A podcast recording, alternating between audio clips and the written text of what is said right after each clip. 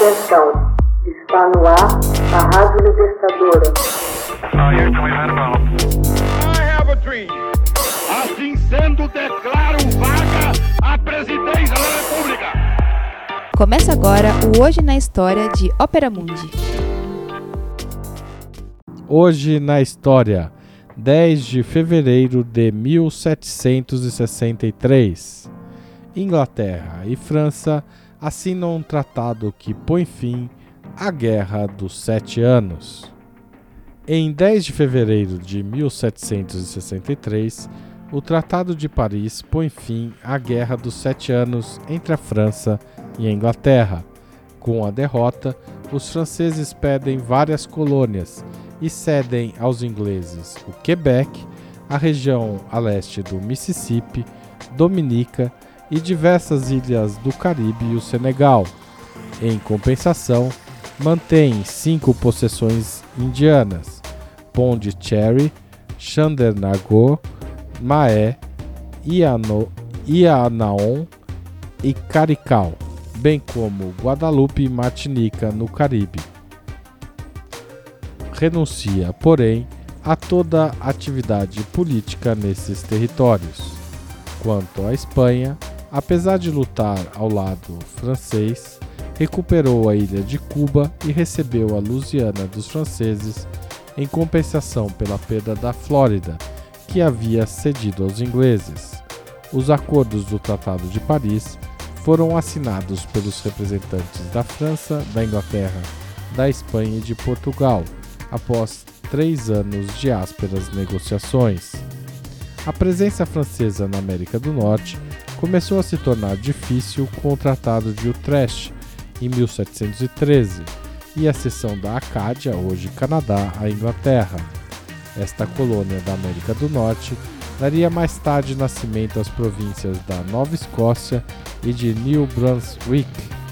Na época do Tratado de Utrecht, a França já tinha perdido também suas bases de pesca da Terra Nova e os territórios da Baía de Hudson, muito ricos em peles de animais. Com o Tratado de Paris de 1763, a França cedia ao seu inimigo a Nova França, hoje Quebec, Labrador e Terra Nova, a principal possessão francesa na América do Norte. O rei Jorge III da Inglaterra rebatizou-a como Província do Quebec. A França só conservou no Golfo de São Lourenço o domínio sobre o pequeno arquipélago de Saint-Pierre e Miquelon, dedicado à pesca do bacalhau. Um ano antes, a França já havia cedido secretamente à Espanha a Louisiana Ocidental, na margem direita do rio Mississippi, até as Montanhas Rochosas, bem como a cidade de Nova Orleans. Para Paris, tratava-se de oferecer uma compensação a um aliado envolvido na guerra. Pelo tratado, a França cedia o que restava da Louisiana, ou seja, a margem esquerda do Mississippi. A Espanha restituiria a porção ocidental à França no ano de 1800. Três anos depois, este vasto território seria objeto da compra da Louisiana, uma negociação entre Napoleão Bonaparte e Thomas Jefferson, que tornou americana esta região, que atualmente corresponde a três estados dos Estados Unidos.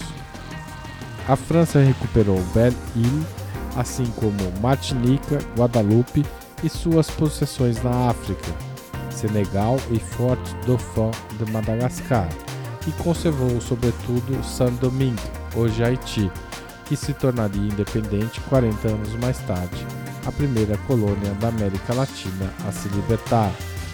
Hoje na História, texto original de Max Altman, locução de Haroldo Cerávulo Cereza, gravação e edição de Laila Manoeli. Você já fez uma assinatura solidária de Ópera Mundi? Com 60 centavos por dia, você ajuda a manter a imprensa independente e combativa. Acesse www.operamundi.com.br/apoio.